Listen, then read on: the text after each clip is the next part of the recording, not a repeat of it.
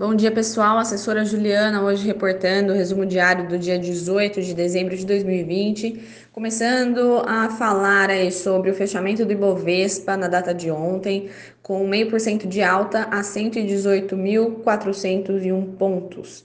Já o dólar fechou a 5,08 reais Fechamento de S&P 500 Bolsa Americana a 3.722,48 pontos. Cotação do petróleo Brent a 51,39 dólares. A gente começa aí com o noticiário Brasil, em que as atenções estão voltadas para a sessão convocada pelo presidente da Câmara para essa sexta-feira, em que ele inclui na pauta a MP 1000, que foi responsável pela extensão do auxílio emergencial para os meses de outubro a dezembro, com redução no valor de 600 reais para 300 reais. A forte pressão dos deputados pela elevação do valor. O governo está trabalhando para que a medida não seja votada e, caso não tenha sucesso, espera que Davi Alcolumbre não convoque novas sessões do Senado, que também precisa aprovar o texto para que as alterações tenham validade.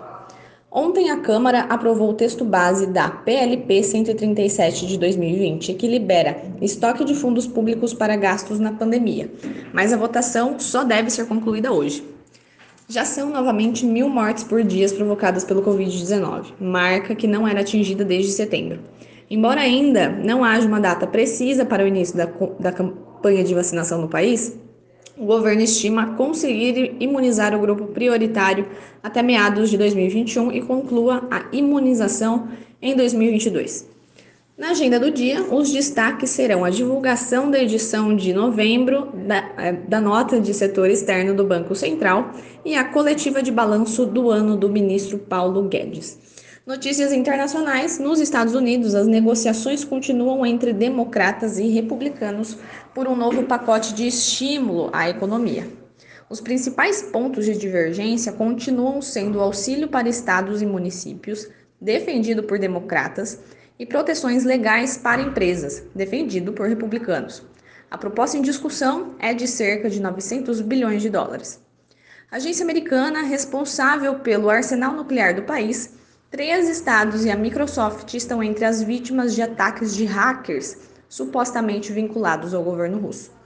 O presidente Trump ainda não comentou o assunto publicamente.